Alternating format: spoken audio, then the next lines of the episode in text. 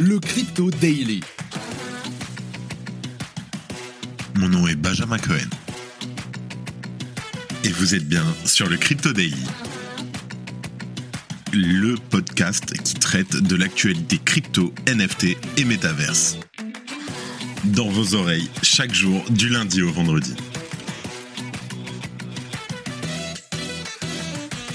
Salut, j'espère que tu vas bien. On se retrouve tout de suite pour ton résumé de l'actualité du 2 mars 2023 sur le Crypto Daily. Mais avant ça, est-ce que tu es abonné à la newsletter ou au canal Telegram? Dedans, on a plus de news, on discute, je t'apprends tout sur l'actualité. Let's go, les deux sont gratuits. Aujourd'hui, ça commence mal. Les tentatives de piratage et d'escroquerie via hameçonnage, plus communément appelé phishing, sont malheureusement monnaie courante dans la cryptosphère. Si Ripple et Binance sont régulièrement des cibles extrêmes de ce type d'attaque, c'est cette fois au projet crypto Metaverse de Sandbox qui en a été victime. Un phishing aurait été permis suite à une brèche de sécurité. En deuxième news, Chainlink a présenté sa nouvelle technologie en matière d'oracle, Chainlink Function. Cette dernière doit permettre de relier les données du monde réel à la blockchain par le simple billet d'API, à l'image de ce que l'on peut retrouver sur le Web 2. Et pour finir, de nombreux tokens unlock sont prévus au cours du mois de mars 2023 et en général, ce phénomène peut avoir un impact négatif sur le cours des crypto-monnaies concernées. Nous avons Lilian de Cryptost qui nous fait un top 5 des tokens unlock à surveiller en mars 2023. Mais avant tout ça, et comme d'habitude, le coin du marché. Here comes the money. Here we go. Nous enregistrons cet épisode, il est 14h30. Aujourd'hui est une journée rouge, mais ça va. Market cap moins 2%, Bitcoin moins 1,5% à 23 350 dollars, Ether moins 1% à 1630 dollars, le BNB moins 1,40%, le XRP n'a pas bougé, le Cardano moins 4% à 0,35 dollars, le Dogecoin moins 2% et le Polygon moins 3,45%. Aussi, pour info, nous avons le BUSD en dixième position qui est en train de se faire petit à petit éjecter du classement, mais qui lui tient toujours son peg. Allez, let's go, on passe aux news. Et on commence par la fuite de données de chez Sandbox. On le sait, les crypto-monnaies sont très convoitées, y compris par des personnes mal intentionnées. Les hackers et arnaqueurs en tout genre n'hésitent pas à exploiter l'enthousiasme des investisseurs pour détourner leurs précieux actifs numériques. Et aujourd'hui, le jeudi 2 mars, ce sont les équipes de Sandbox qui ont publié une alerte sur un incident de sécurité. D'après le communiqué, un tiers non autorisé aurait réussi à accéder à l'ordinateur d'un des employés du projet crypto. Il aurait ensuite utilisé les données personnelles trouvées pour envoyer des emails de phishing prétendument au nom de The Sandbox. Je cite. Le 26 février 2023, nous avons appris qu'une tierce partie non autorisée avait eu accès à l'ordinateur d'un employé de Sandbox. Cela a permis à ce tiers d'accéder à un certain nombre d'adresses email auxquelles il a ensuite envoyé un email intitulé accès au jeu de Sandbox Pureland qui contenait des hyperliens vers des logiciels malveillants susceptibles d'avoir la capacité d'installer à distance d'autres malwares sur l'ordinateur d'un utilisateur. Heureusement, comme l'explique le communiqué des équipes du métaverse Sand, la brèche a été rapidement repérée et des mesures d'atténuation ont été prises dans la foulée. Un email signalant l'attaque de hameçonnage a ainsi été envoyé aux utilisateurs dont l'adresse de courriel aurait pu être exploitée par le pirate. Je cite Rapidement, après avoir découvert l'accès non autorisé, Sandbox a envoyé un email au destinataire connu du faux email de phishing pour les informer qu'ils n'étaient pas autorisés à leur demander de ne pas ouvrir, jouer ou télécharger quoi que ce soit à partir de l'hyperlien du site web.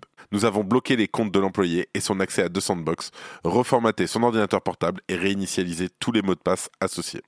Pour l'instant, en dehors des adresses de courriel, aucune autre donnée ne semble avoir fuité.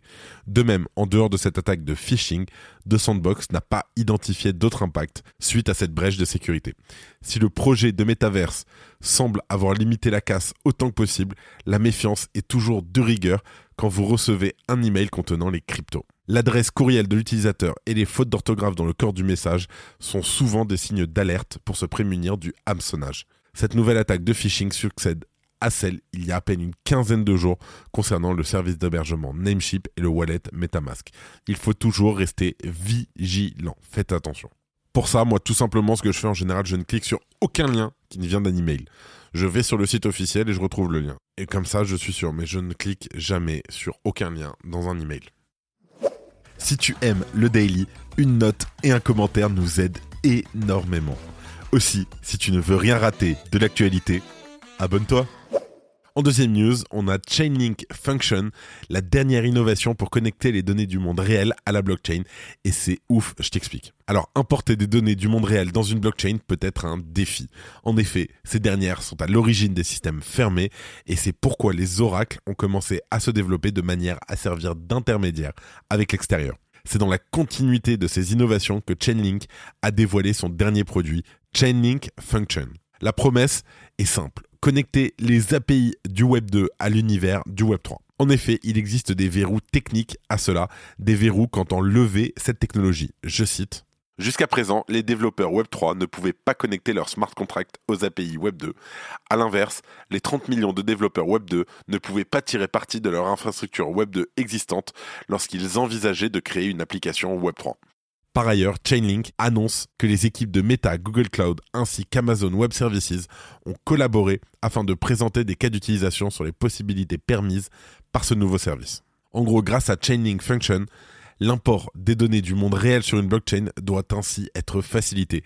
Cela regroupe un large éventail de possibilités, comme tout simplement l'exécution d'un smart contract en fonction des résultats d'un vote hébergé hors chain et connecté par le biais d'API. C'est ouf un autre cas d'utilisation pourrait être un smart contract connecté à un logiciel d'entreprise qui permettrait par exemple le passage de commandes tracées sur une blockchain directement en fonction de l'état des stocks dans un entrepôt. D'autre part, l'entreprise avance que couplée au service de Chainlink Automation, la technologie de Chainlink Function facilite les mises à jour des NFT dynamiques suivant des événements ayant lieu hors chain tels que la météo ou un résultat sportif. Pour le moment, cette nouvelle fonctionnalité est en phase d'expérimentation sur les testnets d'Ethereum et Polygon, Sepolia et Mumbai. C'est ouf parce que à mesure que de telles solutions d'Oracle se développent, cela participe à briser des barrières, permettant donc une accélération de la démocratisation de notre écosystème. Et en effet, un Oracle performant permet de relier le meilleur des deux mondes, l'énorme quantité de données du Web 2, ainsi que la transparence et l'immuabilité de la blockchain. Et j'en suis un c'est pour ça que j'aime ce que je fais. C'est quand je vois des news comme ça, j'ai un énorme smile sur toute la news et c'est top. C'est top. Merci d'écouter le Crypto Daily. Et pour finir, on va parler des tokens Unlock à venir en mars 2023.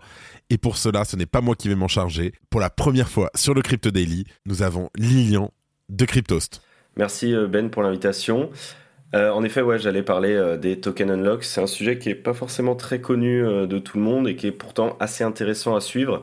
Alors, avant de, parler des 5 tokens unlock importants à suivre en mars, je voulais faire une parenthèse sur ce que sont les tokens unlock. Ce qu'il faut savoir, c'est que certains projets de l'écosystème crypto n'ont pas encore libéré la totalité de leurs tokens en circulation à l'heure qu'il est parce que bah, c'est de coutume de verrouiller des tokens qui sont destinés aux investisseurs privés ou ou euh, à l'équipe du projet et de les libérer après euh, euh, sous forme de vagues au fil des mois. Donc c'est ça qu'on appelle le mécanisme de token unlock.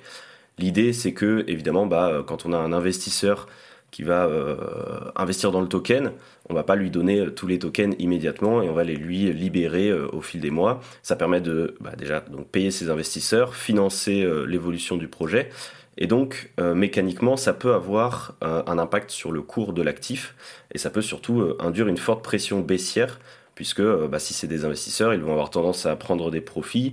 ces tokens peuvent être vendus par l'équipe pour pouvoir financer des nouveaux projets, pour pouvoir recruter, etc. Donc c'est un, élément qui est assez intéressant à suivre. Alors, faut pas en faire une généralité parce que ça va pas nécessairement tout de suite induire une chute du cours de l'actif. Il faut pas tout de suite se précipiter et essayer de euh, de trader ça. Non, c'est vraiment quelque chose qu'il faut coupler avec euh, d'autres actualités euh, qui peuvent être des bonnes actualités, par exemple autour du projet, qui vont faire que le cours va aller augmenter. et donc, bah, ça va pas aller dans le sens qu'on avait prévu. Donc voilà, il faut le coupler avec tout un tas d'autres actualités. C'est pas un élément à prendre en compte tout seul. sur le mois de mars, on a environ 700 millions de dollars équivalents de tokens qui vont être libérés via différents projets c'est assez énorme et euh, donc c'est pour ça qu'il faut les surveiller.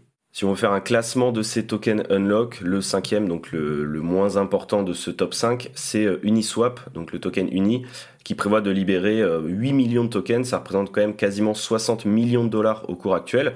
Alors, en termes d'impact estimé, c'est seulement 1% de la capitalisation actuelle, donc pas énorme, mais c'est quand même important à suivre. Ensuite, en quatrième position, on a Aptos avec 4,5 millions de tokens, et ça, ça représente 59 millions de dollars au cours actuel. C'est 2,67% de la capitalisation de cet euh, actif. Mais ce qu'il faut savoir, et là je ferai une petite parenthèse sur Aptos, euh, c'est que euh, à l'heure actuelle, seulement 17% de la quantité de tokens qui sera émis à l'avenir est déjà en circulation. Donc il reste énormément de tokens à, débloquer et ça représente donc 2,2 milliards de dollars de capitalisation à l'heure actuelle. Mais si on la dilue complètement, ça fait 13,3 milliards de dollars. Ça le placerait dans le top 10 des cryptos les plus capitalisés. Donc voilà, juste cette métrique-là à avoir en tête, ça montre quand même que bah, il y a certainement un impact assez important euh, avec ces fameux tokens unlock à venir sur Aptos, pas forcément sur ce mois-ci, mais à surveiller quand même au fur et à mesure des mois qui arriveront sur l'année 2023. En troisième position, on a euh, BitDAO, donc qui est euh, le token Bit. Euh, l'échange prévoit de libérer une quantité de 187 millions de tokens Bit, donc ça représente 108 millions de dollars, c'est assez énorme. Et surtout, ça correspond à 9% de la capitalisation actuelle du Bit, donc ça pourrait avoir un impact quand même assez important. En deuxième position, on a Avalanche, euh, donc là le token AVAX de la blockchain Avalanche qui prévoit de libérer 9,5 millions de tokens AVAX, donc 168 millions de dollars.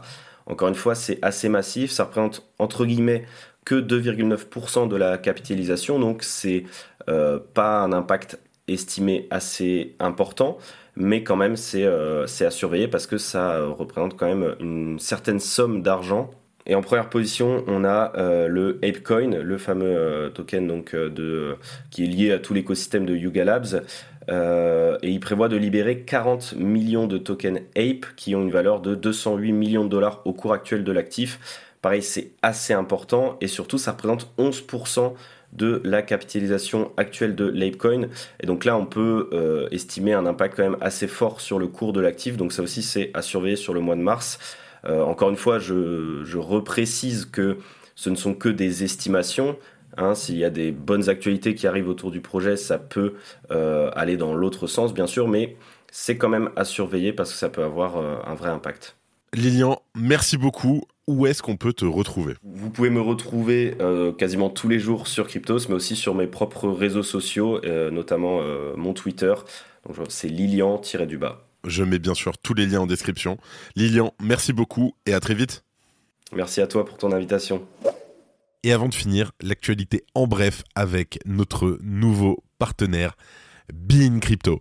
Merci à eux de leur confiance et nous avons tout un communiqué de presse qui est sorti à ce propos. Vous l'avez sur Twitter et sur le site Bean Crypto, mais je vous le mets quand même en description. Silvergate dans la tempête. La banque a annoncé qu'elle retarderait le dépôt de son report annuel, faisant plonger le cours de son action de plus de 28%. La banque favorable Crypto Friendly a déclaré qu'il lui faudrait plus de deux semaines supplémentaires pour le terminer. La banque pourrait faire l'objet d'enquêtes du DOJ, du Congrès et des régulateurs bancaires. Zach XBT a affirmé que la bourse de crypto-monnaie indienne BitBNS a dissimulé un piratage sous couvert de maintenance du système le 1er février 2022. Pas il y a un mois, il y a un an et un mois. Le PDG de BitBNS a admis lors d'un AMA que la bourse a effectivement été piratée il y a 13 mois. Mais le PDG a assuré que le système avait été mis hors ligne pour analyser des anomalies. Ouais.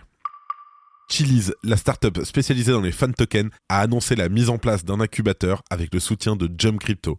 Doté de 50 millions de dollars, le programme baptisé Chiliz Lab promet de fournir un financement et des conseils stratégiques pour aider les projets blockchain à un stade précoce qui contribue à développer l'industrie du sport Web3. Polygon a lancé une solution d'identité décentralisée, Polygon ID, au public près d'un an après avoir annoncé son développement. Le service utilise des preuves à connaissance zéro, les ZK Proof, qui utilisent des techniques cryptographiques pour permettre aux utilisateurs de vérifier leur identité en ligne sans que leurs informations sensibles soient transmises ou potentiellement stockées chez un tiers. Plus de 80% des traders japonais ont l'intention de conserver leurs actifs cette année.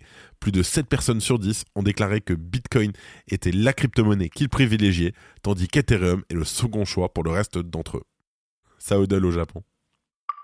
Un Bitcoin ordinal représentant un emoji caca a été vendu pour 1,2 BTC, soit environ 28 000 dollars le 1er mars. L'ordinal est l'intitulé inscription numéro 121 et a été minté sur le bloc 773 820. Il n'est pas clair si la transaction était une vente légitime ou une tentative de wash trading pour susciter plus d'intérêt pour l'ordinal et l'écosystème NFT dans son ensemble.